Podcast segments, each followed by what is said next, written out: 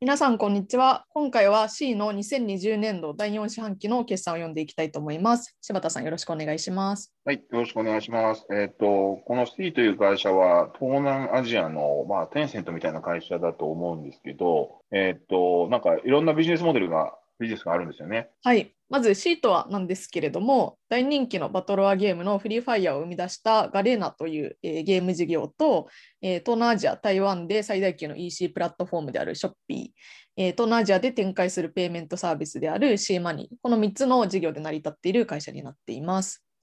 えー、それでは、えー、早速、えー、業績について見ていきたいと思います。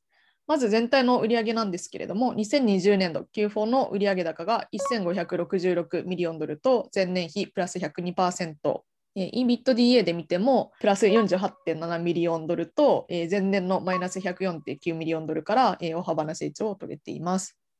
先ほどのスライドに戻って、セグメント別で見てみると、一番下のゲーム事業が693.4ミリオンドルと前年比プラス72%、EC 事業が842.2ミリオンドルと前年比プラス178%、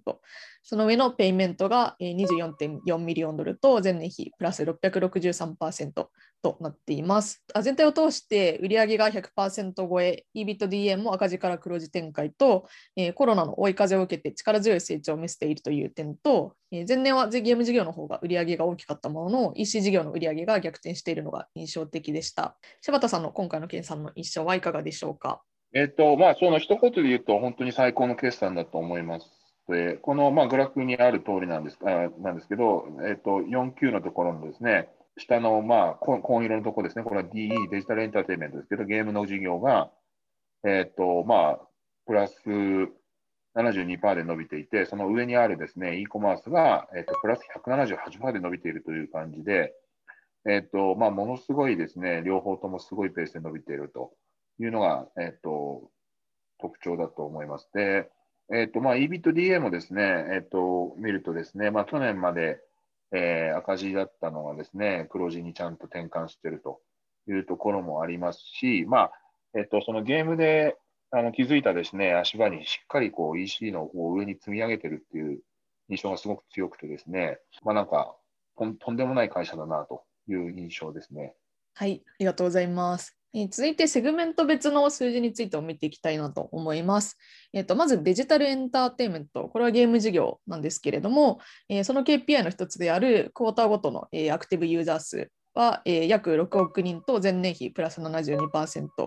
えー、クォーターごとのペイイングユーザー数に関しても73.1ミリオン、えー、なので約7000万人と、えー、前年比、えー、プラス120%と大きく成長しています。このゲーム事業に関しては、成長ドライバーである自社開発のフリーファイアが2020年に世界で最もダウンロードされたゲームアプリ、かつ南米、東南アジア、インドでは2020年の Q4 通期ともに最も収益を上げたアプリとなっているとのことです。このフリーファイアというのは、どういったゲームかというと、フォートナイトや PUBG などと同じバトロワー系ゲームなんですけれども、低スペック端末に最適化したユニークな戦略でユーザー数を伸ばしたとのことです。この KPI に関しては Q3 から Q4 にかけて QAU、クル内のペイングユーザー数の伸びが鈍化しているようにも見えるんですけれども、コロナの追い風は一旦落ち着いてきているというふうに捉えて良いのでしょうか？そうですねあのコロナの影響が落ち着いてきたっていうのはあると思うんですけど、そうは言ってもですね前年同期でプラス72%で伸びているっていうのが左側のグラフですよね。で、右側の方がですね、さらに驚異驚異的で、実際にお金を払っているユーザーがですね、プラス120%で伸びてて、その全体のアクティブユーザーよりも早く伸びてるっていうのがすごく、えー、強いなと思うんですけど、それだけじゃなくてですね、大体これ12%ぐらいのユーザーが課金してるんですよね。で、多分課金率で見ると、すごく高いと思うんですよ。はい。で、なんでやっぱりこのマネタイズもですね、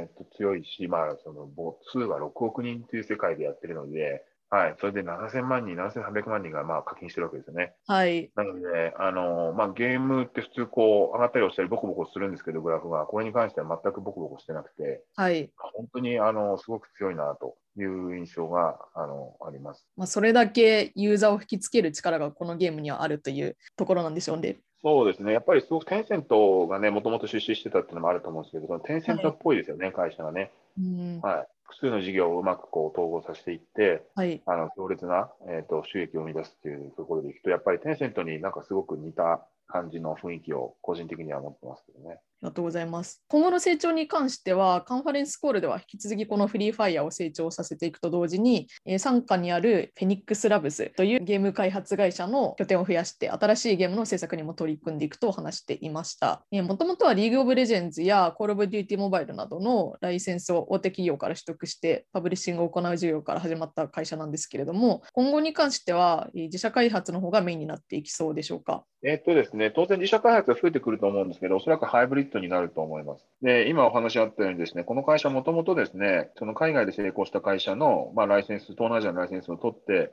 えっと、それでまあユーザーを伸ばしていくっていうのをやって、まあ、去年すごく良かったこのフリーファイアっていうゲームは、えっと、自社開発のゲームだと思うんですけど、えっと、まあ、そういうふうにですね、うまくハイブリッドでこういうふうに安定したグラフを作っていくっていうのが一番大事ですね。で、やっぱりゲームビジネスで難しいのはですね、そのヒット依存になりやすいので、こう、綺麗な右肩上がりのグラフを作るっていうのはかなり難しいビジネスなんですよ。うんなので、そういう意味でも、あの、私個人的には、あの、どちらかに寄せるということではなくて、ハイブリッドになっていくと思います。一般的にライセンスの方がですね、あの、収益率は落ちるけれども、海外ですでに成功しているものを持ってくるので、安定性は高いと思うんですよね。はい。で、一方で自社開発すると、まあ当然ですけど、リスクはありますし、ただ当たればですね、収益性が高いと、レベニューシェアがないので、収益性が高いということがやっぱあるので、まあその辺をですね、うまくハイブリッドにして、まあ経営陣から見ると、この、このグラフですね、この2つのグラフをいかにこう右肩上がりにしていくかっていうのを多分考考えながら、あの、ポートフォリオを組んでいくんじゃないかなと思います。なるほど。ありがとうございます。え続いて EC 事業を見ていきたいと思います。えまず、グロスオーダーズのところが、え約10億件、え GMV に関しては、え11.9ビリオンドル、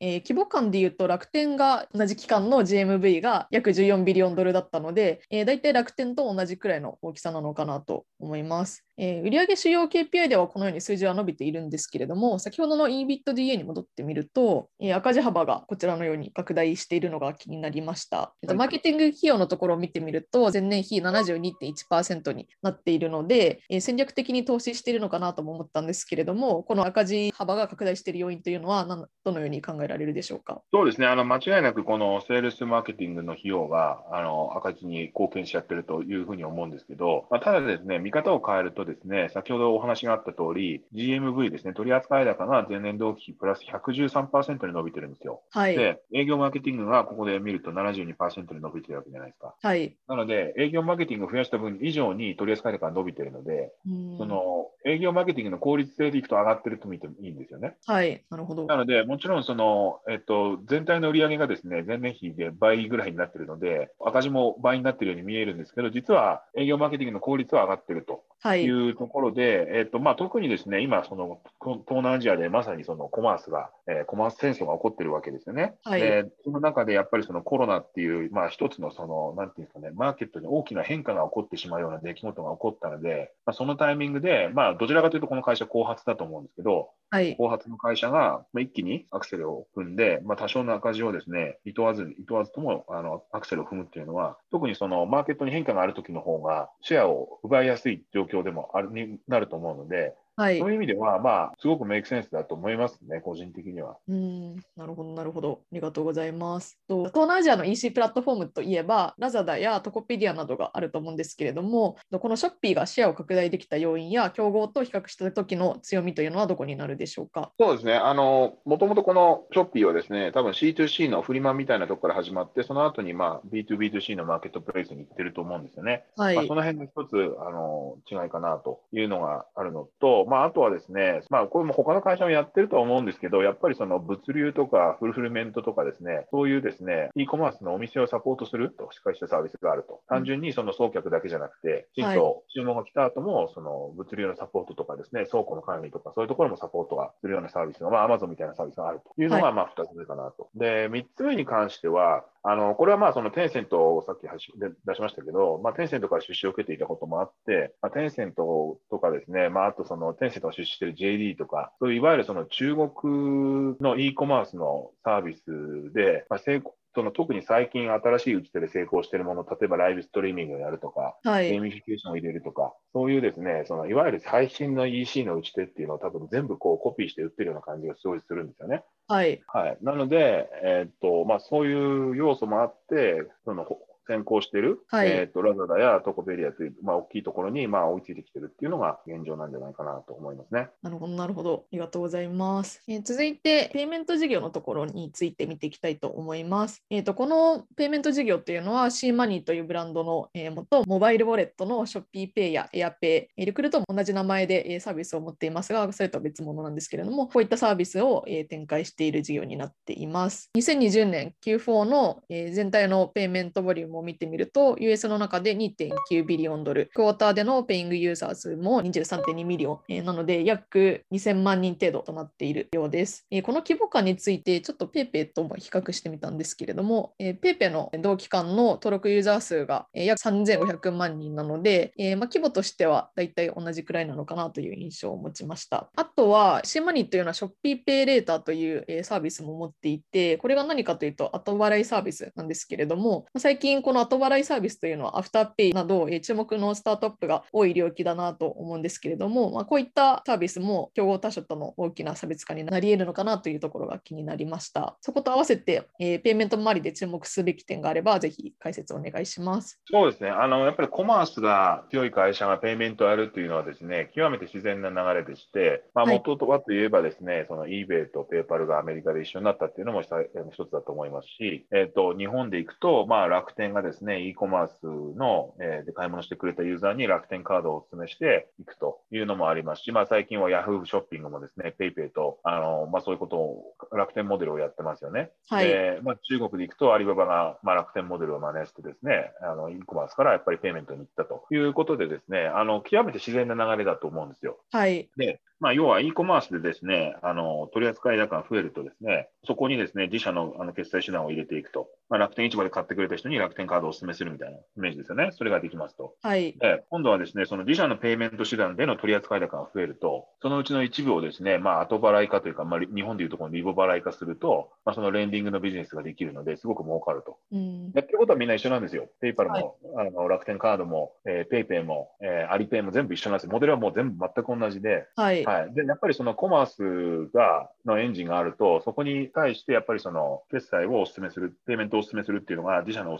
ペイメントをお勧めするっていうのはすごくやりやすくなるので、はい。そういう意味ではやっぱりその自然な流れでこうなってるのかなと思いますね。なので、あの、単純にですね、そのペイメント単体でですね、後払いをやるっていうのはもちろん一つのやり方だったと思いますし、まあ、あの、アメリカだとですね、最近上場したアファームっていう会社がですね、これはペイパルの創業者が作った会社ですけど、彼らは別にコマースのビジネスは全く持たないで、ペイメントだけでやってる。それはできなくはないんですけど、やっぱりですね、そのもうすでにコマースのトランザクションがある人が、そのペイメントをやるとですね、非常にその、えっ、と、アップセルしやすいサービスなんですね。すごく親和性が高いので、はい。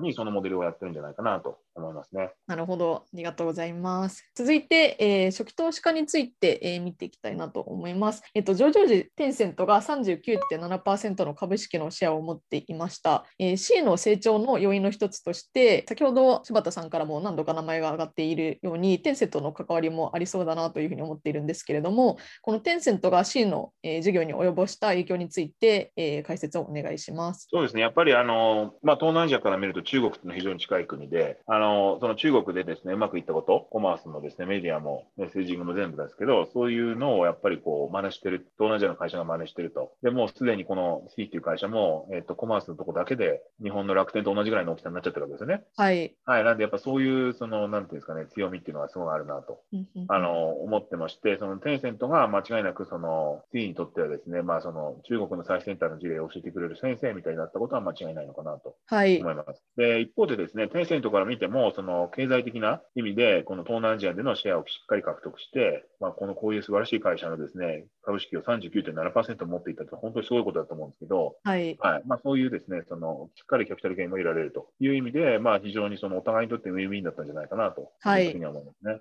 ありがとうございます。あとは、えー今回の決算で、コンポジットキャピタルマネジメントという投資会社の買収と、えー CAI ラブスの設立が発表されました。えーこれらが今後の事業や業績に及ぼすと考えられる影響について教えてください。えっと、そうですね。あの、今、多分フィンテックのサービスで、今ある決済の事業以外にもですね、おそらく資産運用みたいなことを多分ややる、やり始めるんじゃないかなと。多分ペイペイとかやってますよね、もうね。そうですね、はい。はい、でそれみたいなことを多分やることを考えてるんじゃないかなと思います。お客さんから預かってるウォレットのお金をまあ少し運用するというのは、まあ、極めて自然な流れだと思います。で、一方でですね、この AI ラボの方は、まあ、やっぱりこの、これだけコマースの方が大きくなってくると、やっぱりそのいろいろ効率化できるところが多分見えてきてるんだと思うんですよ。はい。で、まあ、例えばその、えっと、商品、あえっと、登録された商品画像をちゃんと分析するとかですね、はいあ。のブランドのなんか偽物が入ってないかどうか確認するとか、まあ、そういうこと多分かなりその AI で、まあ、完全自動化まではいかなくても半自動化ぐらいまでできるようにもなっているので、はいそ。ういう意味でもですね、あのやっぱり AI をきちんと中で、えっと、作れるようにするっていうのは、あの当然このぐらいの会社になってくるとやってくるんじゃないかなと思いますね。うーん、なるほど。ありがとうございます。最後にコミュニティからの質問です。NISA での購入を考えているのですが、長期で持てるような株でしょうか？ということなんですけれども、いかがでしょうか？えーっとですね、これはちょっと答えるのは難しいんですけど、まず初めにですね、NISA で投資するときは、まあ、個別株式もやっちゃいけないことはないんですけど、まあ、そのね、金額が限られていると思うんで、基本的にはやっぱりその長期で持つ前提でいくんだったら、インデックス投資をした方がいいと思うんですよ。うんなので、まあ、全米株式とか全世界株式だけを買う、まあ、あるいは半分ずつ買うとかにした方が、個人的には長期的に見たときに、やっぱり一番、あの、ブレがないのかなと。まあ、NISA のお金って基本的に皆さん、その長期で運用する前提だと思うんですよね。はい。老後まではいかなくてもですね、少なくても来年使うお金を多分運用しようと思ってる人は、NISA じゃなくて普通に運用した方がいいと思うんですね。うんあの、まあ、そういう意味でいくと、やっぱり、ロングタームで見るなら、個別には、個別株式に貼らないで、あの、基本的にはインデックス投資。で、そはいの、まあ、マーケット全体ですね。なので、全米株式か全世界株式かどっちかがいいと思うんですけど、に貼るのがいいと思うんですよ。はい。で、ただですね、まあ、それだと多分質問の答えにならないと思うんで、えーっと、まあ、ちょっと NISA というところを除いてですね、まあ、この会社を長期で持てるような株ですかっていう話に少し答えようとするとですね、はい。まあ、今のマーケットキャップですね、時価総額が大体120 billion ぐらいなんですよ。ここに、はい、あのグラフのすぐ下の真ん中のところにマーケットキャップ118.8 billion とありますね。はいなので、まあ120、120 billion ぐらいですと。で、今回の四半期の売り上げが、まあ、1.6 billion、まあ、1.5とか1.6 billion ぐらいなんで、まあ、年に換算すると大体今6 billion ぐらいの売り上げの会社だと思うんですね。うんうん。で、まあ、で、かつ売り上げがまあ前年同期倍々より伸びてますと。はい。で、えっと、マーケットキャップが120ビリオンで、年換算の売り上げが6ビリオンだとすると、まあ、PSR が20倍ぐらいな感じのイメージなんですよ。はい。で、まあ、前年同期100%で伸びてて、えっと、PSR が20倍ですとはいい。うイメージなんですよね。で、まあ、今のこの、なんていうんですかね、コロナバブルの中でいくと、まあ、そんなに高くないかなっていう気もするんですよ、個人的には。うんなので、買っても悪くはないかなとは思うんですが、ただその中長期的に見たときに、まあ、そのインドネシア含めてですね、この東南アジアのマーケットがどのぐらいの期間でこう伸び率が落ちてくるのかっていうのが、まあ、まだちょっと見えない部分もあるんで、うんうんそことの兼ね合いかなと。まあ、多分3年とかぐらいは伸びそうな感じもしますけど、はいまあ、10年後までですね、今のペースで伸びるってことはないわけですよね、当然。はい、そうです。はい。なので、まあ、その辺を見てですね、その数年ぐらいは持ってても、まだ伸び続けそうだなっていう感じはすごいしますし、はいすごくいい会社だとも思うんですけど、あの、まあ、その NISA とかですね、そういう、こう、ももうさらに長期で考えてるなればですね、まあ、ちょっと、あの、まあ、そもそも NISA が個別株式やらない方がいいですよっていう話をちょっとちゃんとしておきたいなと思いましたって感じですね。はい。なので、まあ、まあ、毎年売買で売り上げが伸びていて、PSR20 倍なので、まあ、今だ、この、なんていうんですかね、コロナバブルの中でいくと、そんなにすごい高いなって印象はあんまりないんですけど、はい。はい、そういう意味では買ってもいいのかなとできますしもししますが、はいまあ、とは言ってもですね、いつか成長率は必ず寝てくるので、はい。本当にその超、ものすごい長期間保有する前提でいくと、まあ、もうちょっと違う方がいいんじゃないかなとうんうんうんいう気もしますね。はい。なるほど。ありがとうございます。皆さん最後までご覧いただきありがとうございました。勉強になったというポイントがあれば、ぜひ感想や高評価、チャンネル登録もよろしくお願いします。